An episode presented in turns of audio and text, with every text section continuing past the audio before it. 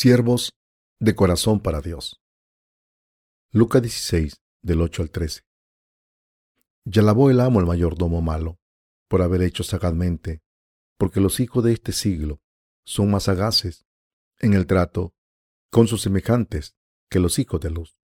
Y yo digo, gana amigos por medio de las riquezas injustas, para que cuando éstas falten, os reciban en las moradas eternas. El que es fiel en lo muy poco, también en lo más es fiel, y en lo que muy poco es injusto, también en lo más es injusto. Pues en las riquezas injustas no fuisteis fieles, ¿quién os confiará lo verdadero? Y si en lo ajeno no fuisteis fieles, ¿quién os dará lo que es vuestro? Ningún siervo puede servir a dos señores, porque aborrecerá al uno, llamará al otro, o estimará al uno y menospreciará al otro. No podéis servir a Dios y a las riquezas. ¿Quiénes son los siervos de Dios? El pasaje de las escrituras de hoy habla de un siervo malo. A través de esta parábola, el Señor nos está preguntando si debemos vivir como siervos de la justicia o como siervos del hombre. El Señor dijo que los hijos de este mundo son más malvados en su generación que los hijos de la luz. Está diciendo que hay muchas personas que se comportan como si fueran más inteligentes que la gente de Dios. Podemos aplicar sus enseñanzas a nuestra vida de la siguiente manera. Supongamos que hay un hombre que va a ser despedido de su trabajo porque no trabaja nada. Pensó mucho qué iba a hacer antes de perder su trabajo y rellenó todos los papeles necesarios para perdonar las deudas de que se le debían a su compañía. Dicho de otra manera, falsificó los documentos, ayudó a los deudores de la compañía de esa manera. Precisamente incumplió sus responsabilidades y cometió fraude, pero vamos a centrarnos en su motivo. ¿Por qué lo hizo? Porque quería mostrar compasión a los deudores cuando perdió su trabajo. En otras palabras, era un escrupuloso preparándose para el futuro. El Señor consideró esto una acción malvada. Con el siervo de la parábola en mente, el Señor dijo, porque los hijos de este siglo son más sagaces en el trato con sus semejantes que los hijos de luz. Aunque este comportamiento de la gente de este mundo da pena, el Señor todavía considera este comportamiento malvado. A través del pasaje de las escrituras de hoy, los justos tenemos que pensar a quién vamos a servir en nuestras vidas. El Señor nos dijo que hiciésemos amigos con el injusto mamón, también dijo, el que es fiel en lo muy poco, también en lo más es fiel. Y el que en lo muy poco es injusto, también en lo más es injusto. Preguntó retóricamente que si no se ha sido fiel con la propiedad de otro hombre, ¿quién le dará lo que le pertenece? Y también nos dijo que no sirvamos a dos maestros. Concluyó diciendo que debemos decidir si vamos a vivir por nosotros o por el Señor. No podemos servir a dos maestros. En otras palabras, este mundo no puede ser nuestro maestro al tiempo en que servimos a Dios como nuestro maestro. Debemos escoger a uno de los dos. Debemos decidir si vamos a servir al Señor como nuestro maestro o al mundo. Sin embargo, antes de tomar nuestra decisión, hay una cosa que debemos considerar. ¿Cómo puede un hombre justo vivir una vida sabia y bien calculada? Debemos ser escrupulosos en todo lo que hacemos necesitamos ojos críticos. Esto es válido tanto para nosotros como para el mundo.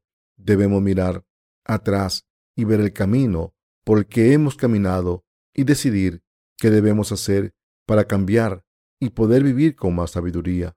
Si no pensamos en estas cosas primero, no será fácil juzgar ni tomar buenas decisiones. Me gustaría decir que no es la voluntad del Señor el que vivamos felices y contentos sin examinarnos a nosotros mismos. Hermanos y hermanas, tenemos un maestro totalmente diferente que nuestro antiguo maestro.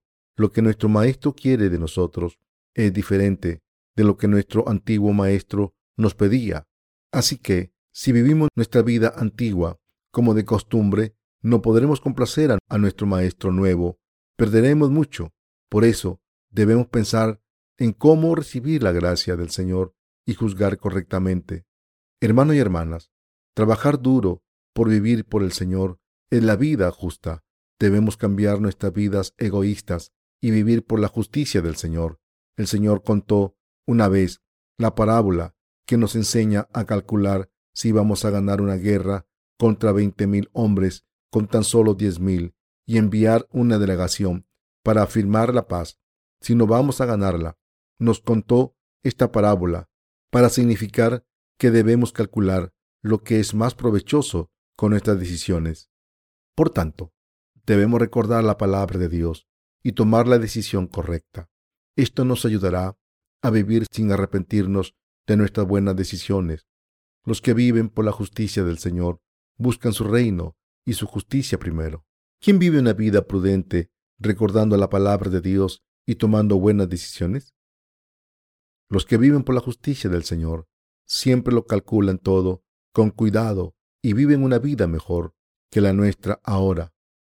Siempre escogen lo que es más beneficioso para ellos y no se echan atrás. Las personas de negocios piensan en sacar beneficios.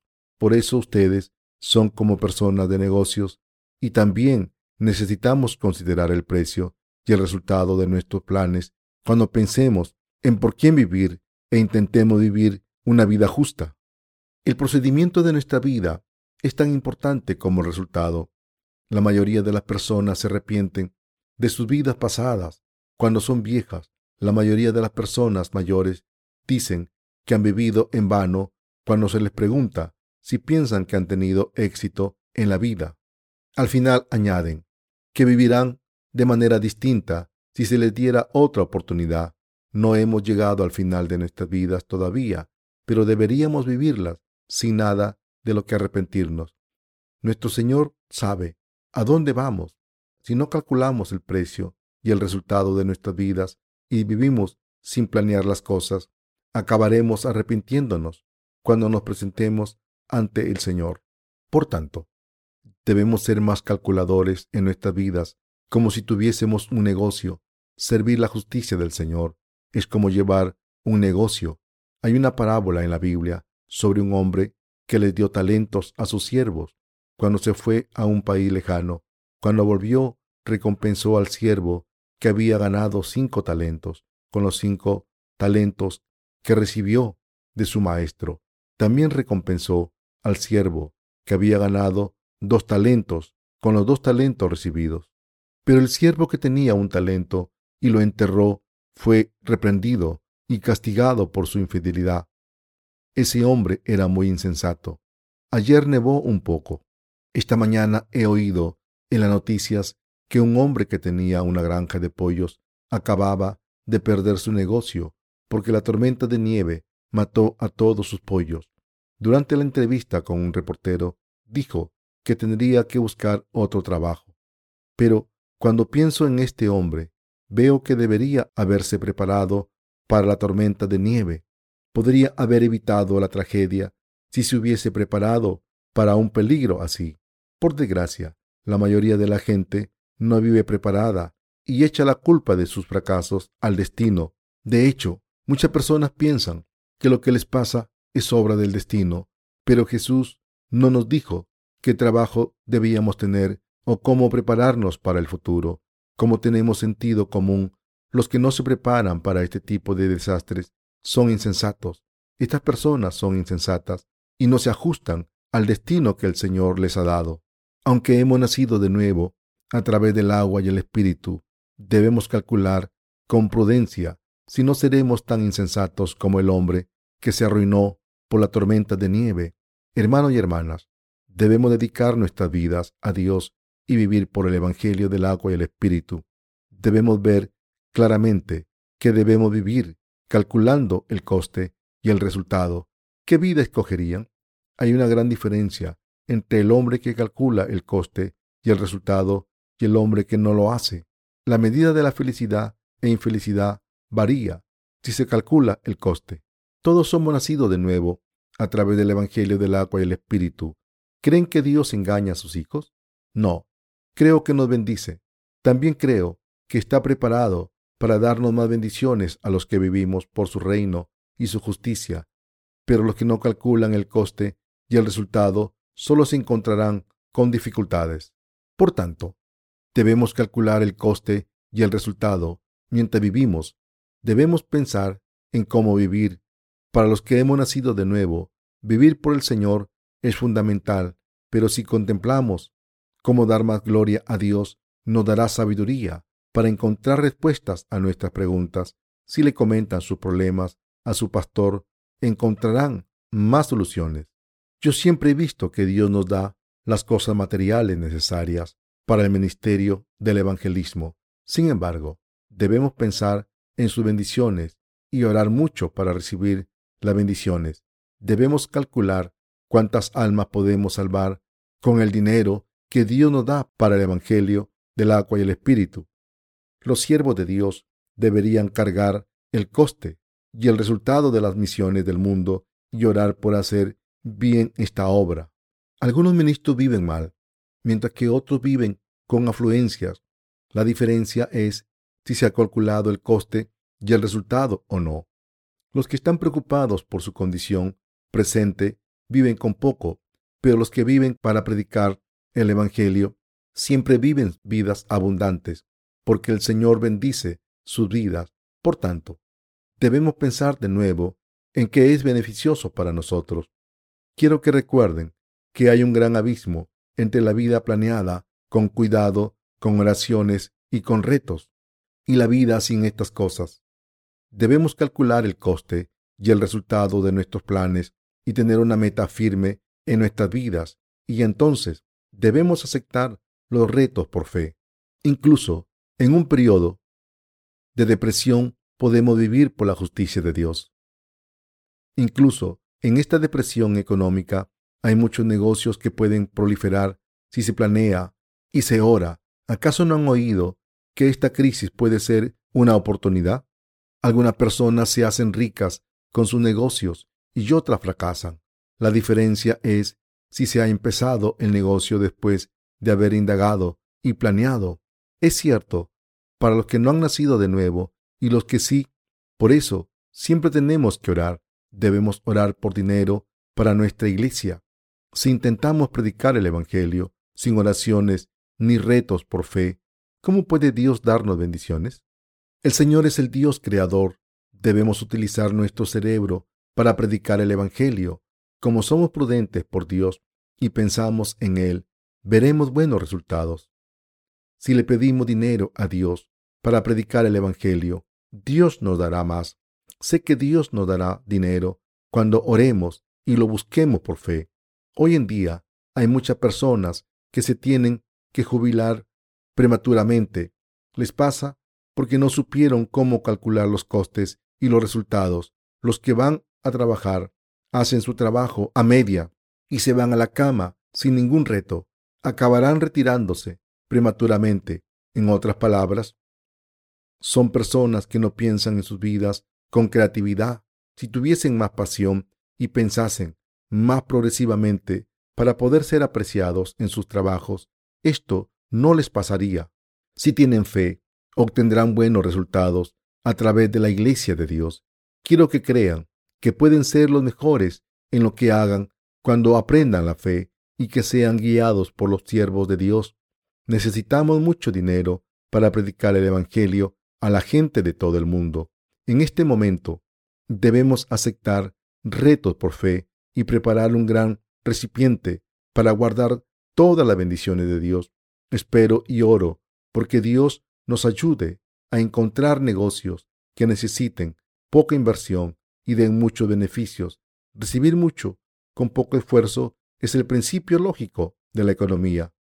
El mensaje de hoy, el Señor dice que el hombre no puede servir a dos maestros. Así que es fácil calcular que es más bendito servir al Evangelio con Dios y compartir la gloria de Dios cuando vuelva o ser amigos con el mundo y morir con el mundo. Sin embargo, hay algunos santos que no calculan las inversiones y los resultados de sus vidas. Hermanos y hermanas, nuestra vida no vuelve cuando se ha ido. Solo vivimos una vez, así que debemos vivir sin arrepentirnos. No lo olviden, el tiempo pasado no volverá. Es lo mismo que no poder lavarse las manos con la misma agua de un riachuelo que acaba de pasar. Me voy a desviar del sermón, pero quiero decir que hay un bar llamado Lichundol, cerca de la iglesia de Chuncheon. No tenía ni idea de lo que significaba el nombre del bar al principio. Dos meses después me di cuenta de que es un acrónimo en coreano que significa devuélveme mi juventud. Parece que el dueño del bar echa de menos ser joven. Pero como todos saben, la juventud no vuelve. Es completamente imposible. El tiempo fluye como una corriente de agua y tenemos remordimientos, buenos y malos recuerdos del pasado. El tiempo pasado no vuelve. Por tanto, si una persona se dice a sí misma, si hubiese tenido la oportunidad, habría hecho esto, seguramente habrá vivido una vida buena. Cualquier persona siente remordimientos por cosas que no podría haber hecho mejor. El tiempo no pasa sin dejar sentimientos de satisfacción o de arrepentimiento. De todas formas, calcularé las inversiones y los resultados de mi estilo de vida, aunque Jesús venga en cien años. Le recomiendo lo mismo. El tiempo vuela mientras nos quedamos sentados sin poder hacer nada. Así que tenemos que calcular el coste en todo momento. Los que lo hacen no tienen un remordimiento del pasado. Pueden que tengan pequeños remordimientos, pero no se lamentan de todo lo que les pasó. Sin embargo, los que viven sin calcular con planes detallados acaban teniendo remordimientos. Deben saber que no hay nada que ganar con una vida que no calcula las inversiones y los resultados y que no tiene una meta de plantar la semilla de la cosecha futura. Los que no viven por fe en la justicia de Dios acabarán teniendo remordimientos.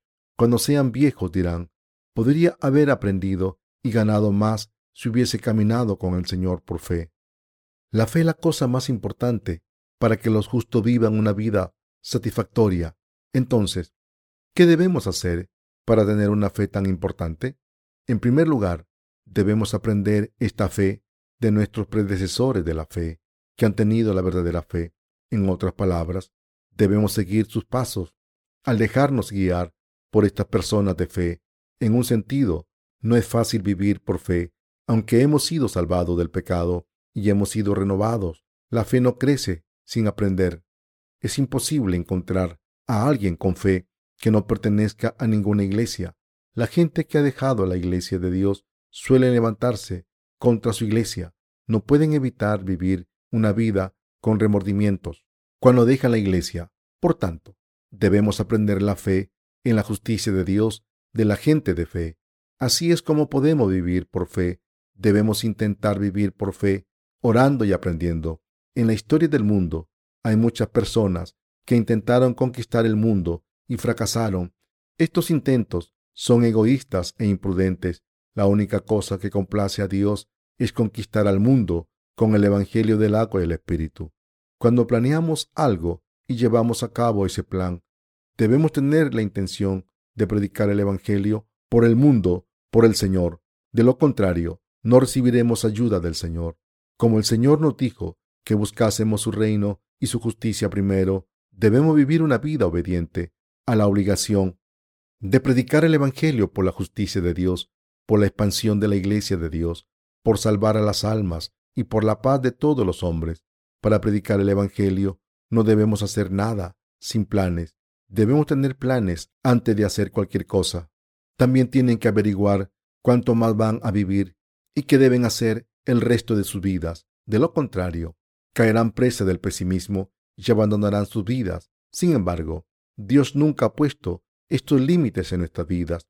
Dios es el Dios justo que nos da la misma oportunidad para disfrutar su paz y bendiciones a cualquier persona que tome la decisión correcta. Predicaremos el Evangelio este año tanto como lo hemos hecho hasta ahora.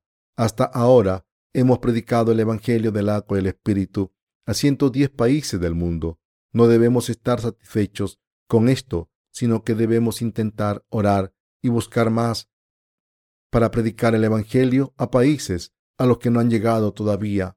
Para ellos necesitamos más ministros y más dinero, así que debemos seguir aceptando la fe en que Dios siempre nos da lo que necesitamos en su momento. El dinero no crece en los árboles. Solo Dios puede llenar nuestros cuencos vacíos cuando oramos por fe. Segunda de Reyes 4 describe el milagro del aceite de la viuda, cuando la viuda y sus dos hijos tomaron, tomaron prestados cuencos vacíos de sus vecinos, obedeciendo las palabras de Eliseo.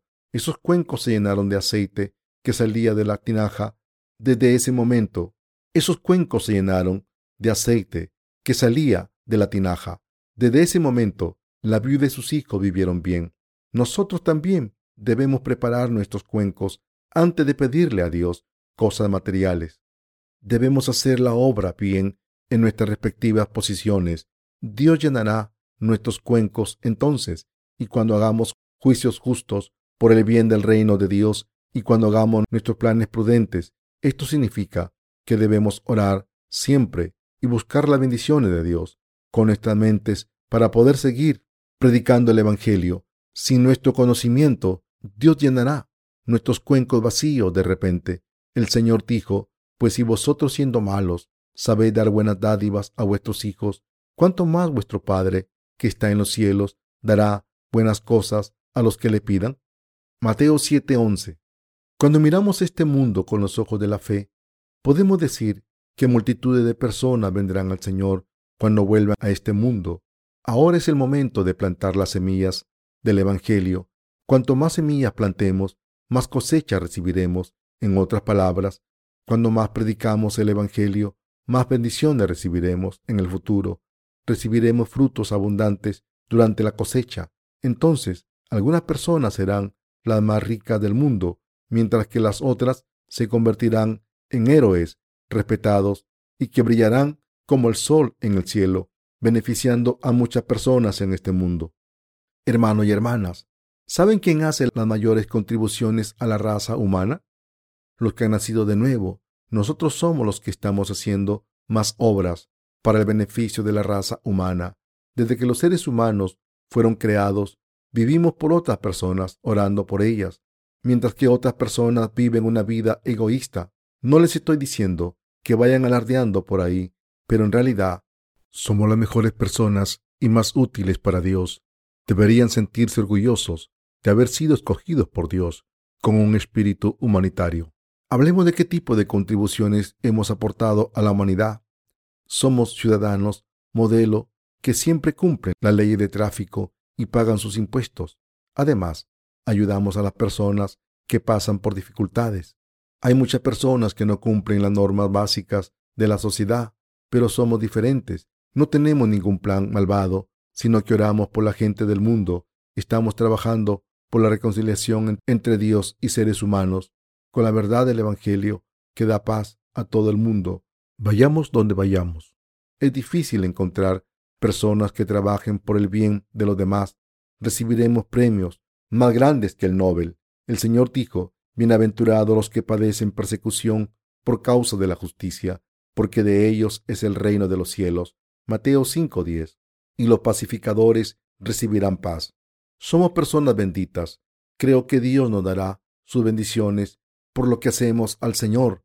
Estaremos bendecidos cuando creamos en su fidelidad y tengamos fe. Debemos averiguar nuestras metas, métodos y posiciones que nos dé el Señor con todo nuestro corazón y fuerzas hasta que muramos. Entonces, Dios añadirá más bendiciones para que podamos ayudar a otras personas. Estamos con el Señor. Debemos decidir servir a Jesucristo como nuestro Señor y ayudar a expandir su reino. No debemos esperar recibir bendiciones sin este compromiso ante Dios. Aunque seamos insuficientes, debemos entregar nuestras vidas al reino de Dios, sabiendo que nuestros cuerpos ya no son nuestros, sino que son un instrumento valioso para su justicia. Cuando servimos de corazón al Señor, Dios estará con nosotros y nos bendecirá. Por tanto, debemos decidir. Hay una diferencia enorme entre los que han entregado sus corazones a Dios y los que no. Los que sirven al Señor sin estar entregados completamente traicionarán al Señor. Por otro lado, los que se entregan al Señor para servirle solo a Él vivirán para siempre por el Señor, en buenas o malas condiciones, ya llueva o nieve, Dios está de su lado. La fe de nuestros corazones es lo más importante. Quiero hacer hincapié en esto. Cuando se decidan y busquen su ayuda con esta confesión, solo tengo un maestro. Soy siervo de Dios. Viviré por el Señor, mi maestro. Podrán vivir como siervos fieles del Señor. Cuando vivamos así, nuestro maestro nos glorificará y nos bendecirá. Sin embargo, el Señor no reconoce a los que intentan servir al Señor sin decidirse a vivir por Él. La gente que vive por otra cosa le da la espalda a Dios algún día. Por tanto, necesitamos que Dios confíe en nosotros. Podemos hacer la obra del Señor cuando estamos decididos a hacerlo y saltemos todos los obstáculos por el Señor. El Señor nos da más trabajo a los que trabajamos duro.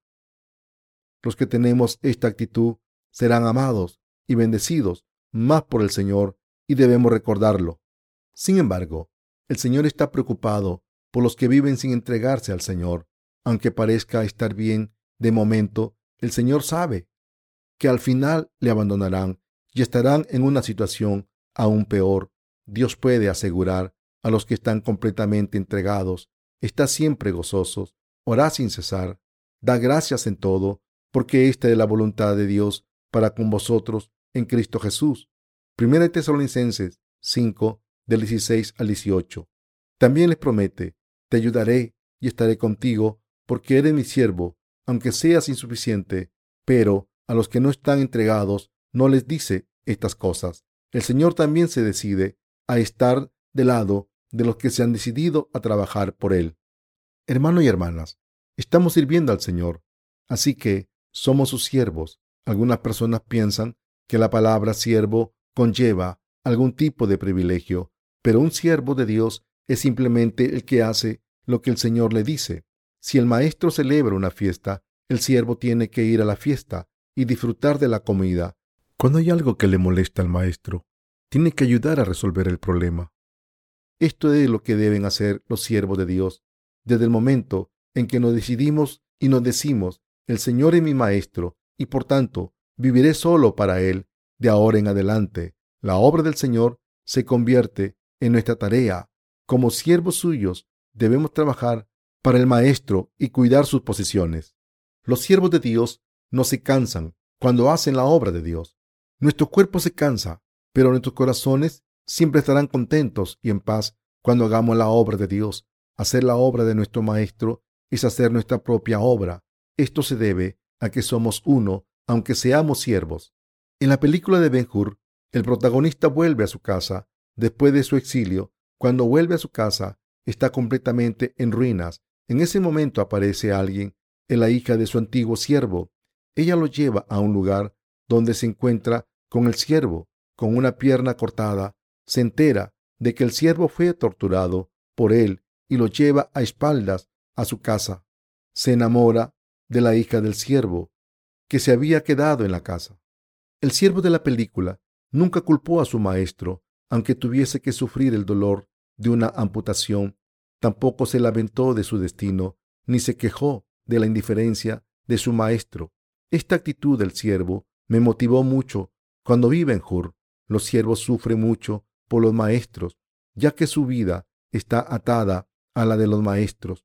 Los siervos fieles deben tener la misma actitud del siervo de la película, que se entristeció por no haber podido servir a su maestro, y que nunca echó en cara su desgracia cuando volvió. No hace falta decir que los siervos deben compartir el gozo de sus maestros.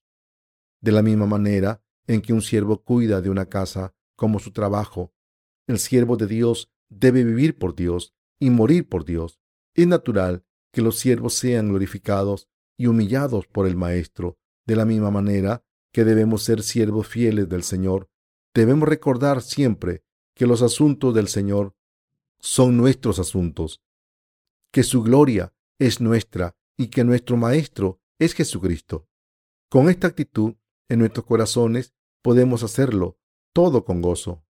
Al recordar que todo viene de Dios, debemos regocijarnos siempre, orar sin cesar y darle gracias a Dios. Esta es la mente de un siervo fiel. Si nos consideramos maestros de nuestras vidas, e intentamos hacer las cosas con nuestras propias ideas, no podremos hacer la obra del Señor.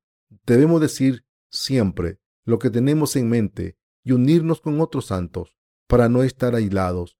Para dividir la obra de Dios con más eficacia, debemos consultar con los siervos de Dios y nuestros compañeros para tomar decisiones basadas en las conversaciones que hemos tenido con ellos. Los que trabajan con un corazón gozoso por el Señor, hagan lo que hagan, están dedicados al Señor completamente. Estas personas pueden hacerlo todo con un corazón gozoso. Pueden parecer costoso trabajar, pero hay que trabajar más por el Señor. Por otro lado, los que se consideran sus propios maestros toman decisiones por su propio bien. Sin embargo, los siervos del Señor no escogen lo que van a hacer por el Señor, porque lo hacen todo por Él sabe que será bendecido para esto en el futuro. Hay dos tipos de creyentes, los que se convierten en sus propios reyes y los que sirven al Señor como el Rey.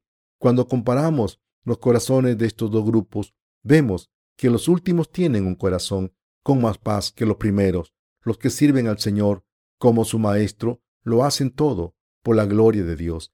Ya coman o beban, lo hacen todo por la voluntad del Señor, su Maestro, los siervos fieles de Dios tienen el valor de hacer lo que parece una locura a los ojos de la gente, pero es provechoso para el Señor el valor de rechazar lo que les parece bien a ellos, pero no al Señor. Hermanos y hermanas, ¿acaso no hemos estado sirviendo al Señor de esta manera? Hemos estado trabajando por el Señor sin cesar. Hemos predicado el Evangelio a 110 países por nosotros mismos. Si hubiésemos trabajado por nosotros, no habríamos predicado el Evangelio en tantos países. Si lo hacemos por nosotros, nos satisface un pequeño logro. Cuando hacemos las cosas por el Señor, nuestro Maestro, queremos hacer cosas más grandes. No tenemos tiempo de disfrutar estos pequeños logros, porque tenemos muchas otras cosas que hacer. El corazón de un siervo fiel es diferente del corazón de los que quieren ser sus propios maestros. La gente que vive por otras personas y la gente que vive por Dios es diferente. El ministerio de la palabra es igual. Los que hacen el ministerio de Dios y los que llevan a cabo sus tareas pastorales están en situaciones diferentes. Como sus metas son diferentes, los resultados son diferentes. Los comienzos parecen similares. Cuando surge un problema, cada grupo tiene diferentes maneras de llevar la situación. Los que sirven a Dios como su maestro pueden reconocer cuando están equivocados arrepentirse y volver al lado de Dios en el momento de tomar decisiones. Siempre están al lado de Dios, pero los que no están entregados pueden traicionar al Señor y buscar su propio bien. Por eso, estar comprometido de corazón es tan importante cuando se sirve al Señor. Los que ponen sus corazones en Dios pueden decir, entregaré mi vida y viviré por Dios. Vale la pena porque el Evangelio es tan precioso y ayuda a la gente. Así que trabajaré por el Señor y viviré por Él de todo corazón. Dios ama a los que tienen esta fe. ¿Va a cuidar Dios de estos siervos fieles? Por tanto, debemos ser siervos fieles. De hecho, todo el mundo debe convertirse en un siervo fiel del Señor. Pero no hay muchos siervos fieles de Dios. Necesitamos verdaderos siervos y no meros siervos. Cuando entregamos nuestros corazones a Jesucristo y vivimos por Él, Dios hace cosas maravillosas a través de nosotros. Por mucha gente que siga al Señor, si no está comprometida, es inútil para el Señor. No les sirve de nada a Dios. Se irán cuando vean venir problemas. Sin embargo, un siervo fiel de Dios no tiene miedo de nada en este mundo. Podemos hacer lo mismo. Podemos arrojar la verdad al mundo. No debemos servir a dos maestros, sino al único maestro, Debemos dedicar nuestros corazones al Señor. Debemos dedicarlos, por muy difícil que sea. Sé que Dios arreglará las cosas cuando le dediquemos nuestro corazón. Hermanos y hermanas, debemos vivir por fe y debemos vivir como siervos de la fe. Somos los siervos del reino de Dios. Los siervos de Dios son muy felices. No son siervos corrientes que trabajan para la gente del mundo, sino que son siervos de Cristo. Como saben todos, hay personas que son esclavas de otras personas. Debemos reírnos de estas personas a quien servimos como nuestro Maestro. Nos pone en una situación diferente. Servimos al Maestro que merece nuestra dedicación y merece mucho más que eso. Es una gran bendición tener un maestro tan grande. Somos personas benditas. Benditos los que no se arrepienten de sacrificarlo todo para servir al Señor. Vale la pena ser un siervo del Señor. Por el contrario, los que sirven a maestros inútiles son patéticos. Nuestro maestro es el único Señor. Yo sé que Dios nos ayudará y obrará a través de nosotros cuando dediquemos nuestros corazones a predicar el Evangelio diligentemente y hace la obra del Señor. Él nos ayudará. Todo lo que tenemos que hacer es buscar y pedir y llamar por fe y preparar nuestros cuencos y debemos continuar por fe. Dios nos ayudará, lo cumplirá todo a través de nosotros con su poder. Mientras buscamos su ayuda, sé que esto es verdad. Creo que todos ustedes seguirán en la fe. Hermanos y hermanas, debemos vivir por fe. Debemos entregar todas nuestras preocupaciones al Señor y vivir como sus siervos. En otras palabras, podemos servir al Señor como nuestro único Maestro. Sé que nos dará vida, paz y bendiciones cuando le sirvamos como nuestro Maestro de todo corazón. Quiero terminar este sermón con acción de gracias al Señor.